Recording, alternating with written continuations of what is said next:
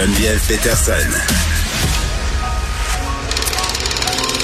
Elle réécrit le scénario de l'actualité tous les jours. Vous écoutez Geneviève Peterson. Cube Radio. La droite américaine qui contribuerait aux manifestations de camionneurs au Canada. Et tantôt, on apprenait, là, je voyais ça passer, avec des anciens agents de la GRC, des anciens militaires euh, figuraient parmi les organisateurs euh, du convoi d'Ottawa, notamment euh, le groupe Police on Guard. Donc, c'est quand même assez préoccupant ce qui est en train de se passer. On jase de tout ça avec Frédéric Boilly, qui est prof titulaire au campus Saint-Jean de l'Université de l'Alberta. C'est un spécialiste de la politique canadienne, s'intéresse aussi beaucoup au mouvement conservateur. Monsieur Boilly, bonjour. Bonjour.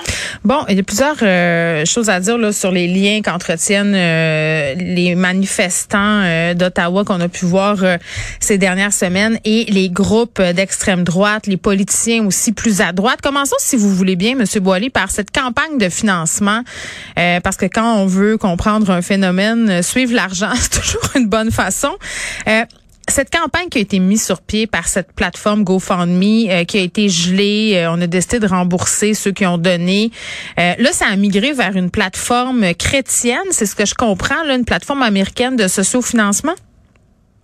Euh, c'est ce qu'on peut comprendre effectivement. Et euh, ce qu'il faut rappeler, c'est le début aussi de cette campagne de financement. Moi, j'ai l'impression, euh, je ne sais pas si les études plus poussées vont le révéler, mais mon impression première, c'est qu'il y a eu une transformation probablement de la nature même du financement. C'est-à-dire qu'au départ, ça commence avec une une organisatrice qui est basée dans l'Ouest canadien, Mm. Tamara Leach, qui est associée à un parti politique, le Maverick Party, qui était auparavant le Wexit. Donc, ceux qui militaient pour, euh, je dis militaient parce que euh, on peut parler un peu à l'imparfait au sens où euh, certains d'entre eux, plutôt que de militer pour l'indépendance pure et dure de l'Alberta ou de la région de l'Ouest, euh, essaient plutôt maintenant de parler de l'autonomie euh, de euh, la région et euh, ou de l'Alberta, euh, plutôt que de parler de la solution séparatiste. Et donc, ça a Mhm. commencé avec elle au milieu du mois de janvier, euh, lorsque euh, on a voulu organiser le convoi. Et à ce moment-là, les premiers rapports qu'on pouvait lire dans la presse sur la nature du financement, euh, c'était plutôt que c'était un financement relativement au départ, je dirais, assez banal, des petits montants, euh, qui, qui pouvaient correspondre à ce qu'on retrouve parfois dans l'ouest du pays avec les partis, c'est-à-dire que des euh, partis politiques très euh, très en mesure d'aller chercher du financement auprès des particuliers, auprès de leur Ben, ben c'est ça. On, a, on assistait, euh, Monsieur Boilly, à des dons venant de particuliers, certaines entreprises aussi de camionnage. Là. Donc, c'était assez classique. Là, quand on met, il y a des donateurs qui donnent des sommes assez élevées. Là, euh, 200 000 c'est pas un petit don, puis on sait pas trop d'où vient, cet argent-là.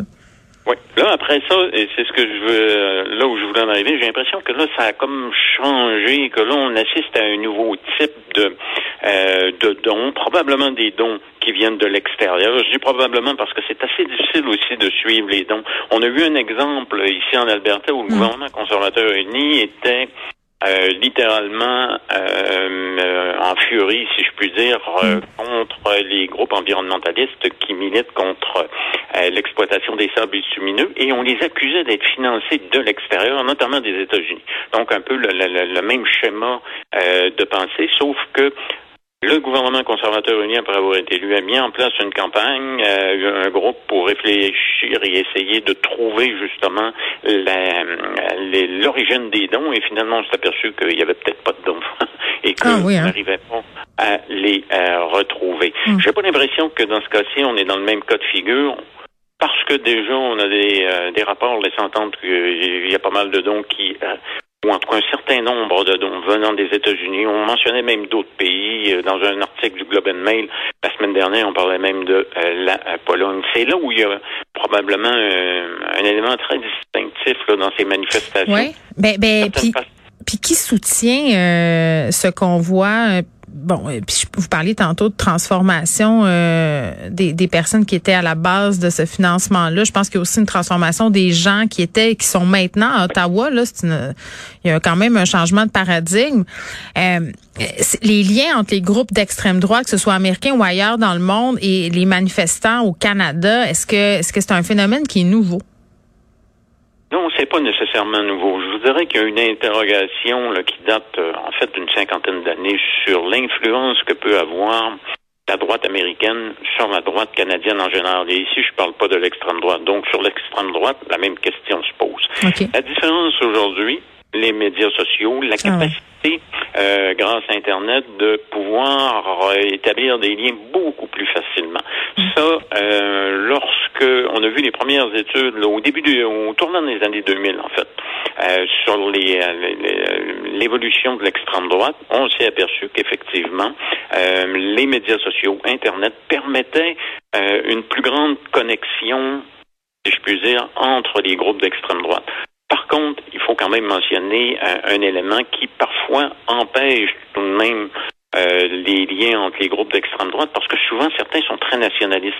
Et donc, si on est nationaliste, par, euh, par conséquent, souvent on a tendance à vouloir rester dans son, son précaré national, dans sa nation, et donc les liens sont plus difficiles à établir. Mais néanmoins, il y a quand même des liens qui se font parce que souvent, mm. au lieu maintenant de parler euh, d'une extrême droite qui est strictement nationaliste, identitaire ou euh, un nationalisme là, exacerbé, c'est souvent la défense de la civilisation euh, comprise comme étant la, civilisation d'origine chrétienne, parfois catholique. Et donc là, ça permet d'établir des liens entre différents groupes, même s'ils se retrouvent. Fait qu'il y a plusieurs extrêmes droites qui, qui, partagent, si on veut, des objectifs communs.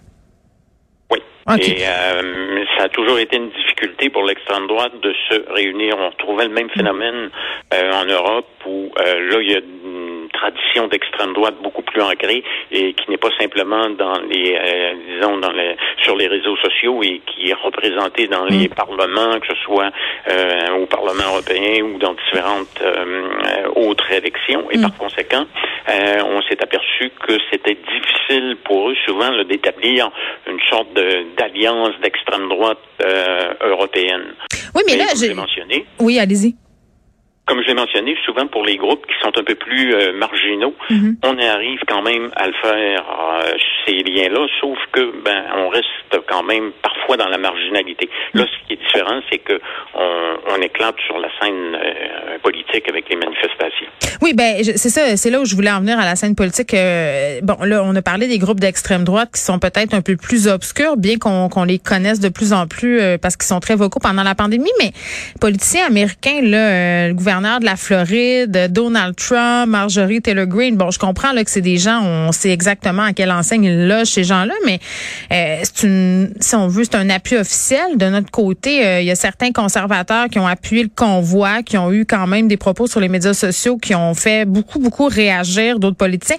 Est-ce qu'il y a une continuité entre la droite canadienne euh, et la droite américaine?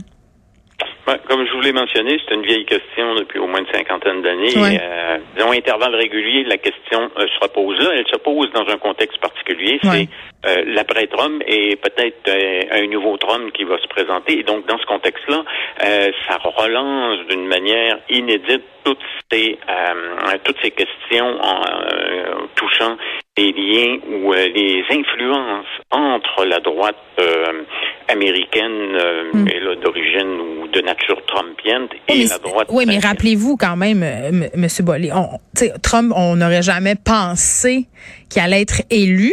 Puis là, j'ai l'impression qu'il y a certaines personnes qui sont en train de se dire, ben, on assiste exactement au même phénomène au Canada. Là. Si ça continue, il va y avoir une personne comme Donald Trump qui va prendre du galon, prendre du galon, puis peut-être à un moment donné se ramasser au Parlement. Bon, ça m'étonnerait, mais c'est quand même un scénario qui demeure plausible dans le contexte actuel. Oui, c'est un scénario qui demeure euh, plausible, mais à mon avis, euh, ça serait surprenant que ça arrive parce que. Ben, vous m'envoyez euh, rassurer. non, mais même ceux qui sont, disons, plus proches de ce qui se passe aux États-Unis. On peut penser là, à Pierre Poilievre là, qui essaie là, de surfer sur cette mm. vague populiste. Oui, mais là, il, est obligé de se calmer un peu, M. Poilievre, là, parce qu'il s'est fait ramener à l'ordre. Euh, oui, effectivement. Et là, ça montre justement que du côté euh, du côté des conservateurs canadiens aussi, on est en train de prendre acte mm. euh, que euh, ça va peut-être un peu trop loin. Ben, ah, d'ailleurs, il y a des il y a des il y a quand même des conservateurs qui deviennent qui viennent, je pense, que ça vient de tomber, viennent de demander aux manifestants de partir là, entre autres Candice Bergen. Exactement. Oui, oui, parce que là, on s'aperçoit que ça risque de paralyser l'économie ou une partie de l'économie du côté de l'Ontario. Donc là, ça devient très dommageable pour la marque de commerce conservatrice. C'est en ce sens-là que je dis que le scénario euh, est plausible d'une certaine façon, mais à mon avis, euh, ça n'arrivera pas parce que précisément, on va s'apercevoir du côté conservateur que ça devient plus nuisible euh, que électoralement parlant euh, gagnant. Ouais, ben en même temps, euh, puis je, je sais pas si c'est alarmiste de dire ça, mais le fait justement qu'on ait de l'appui au niveau de politiciens américains, que le mouvement se mondialise là en France, euh, certains gilets jaunes qui ont qui ont donné leur appui au convoi. Euh, est-ce que ça leur donne une certaine motivation pour continuer à ces camionneurs-là, à ces manifestants-là? Parce que là, on parlait carrément d'aller bloquer l'aéroport d'Ottawa, puis ça peut amener aussi d'autres financements, là. Oui, non, ça c'est clair qu'il y a un risque de contagion. Mais d'ailleurs, le risque de contagion, on l'a vu au départ, c'était à Ottawa, puis par la suite, ça s'est euh, étendu. Il y a eu une extension géographique et euh, une extension idéologique d'une certaine façon, puisque là, on voit les liens avec euh, les autres mouvements à l'extérieur. D'où l'importance là maintenant pour les les dirigeants politiques. Et Justin Trudeau est encore lui aussi au premier rang de tout ça, devra prendre un rôle de leadership plus grand et essayer de, trouver une sortie de crise. Quoique c'est difficile pour lui parce que euh, beaucoup des demandes viennent en fait euh, touchent en fait les gouvernements provinciaux. Donc c'est là où euh, il y a une extension aussi fédérale provinciale qui rend encore les choses plus compliquées. Ouais, ben c'est difficile aussi pour Justin Trudeau parce qu'il y a de la bisbille dans son parti euh, et que bon, euh, mettons que c'est pas le plus populaire, euh, ça a l'air de brasser fort chez les libéraux en ce moment. Il y a eu la sortie de ce député, et aussi les, sondages récents là, Christophe Freeland qui est plus populaire que M. Trudeau. Donc je pense qu'il y a plusieurs problèmes en ce moment, M. Trudeau dans sa cour.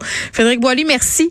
C'était fort intéressant, qui est un spécialiste de la politique canadienne et du mouvement conservateur. Le convoi, je vous le rappelle, des camionneurs, les manifestants qui qui reçoivent, si on veut, l'appui de la droite américaine, même de certains et euh, de certaines communautés d'extrême droite euh, en Europe, par exemple, comme les Gilets jaunes, et, qui ramassent de l'argent, qu'on ne sait pas trop où va s'en aller cet argent-là, ni d'où ça vient. Donc, on va continuer à regarder ça.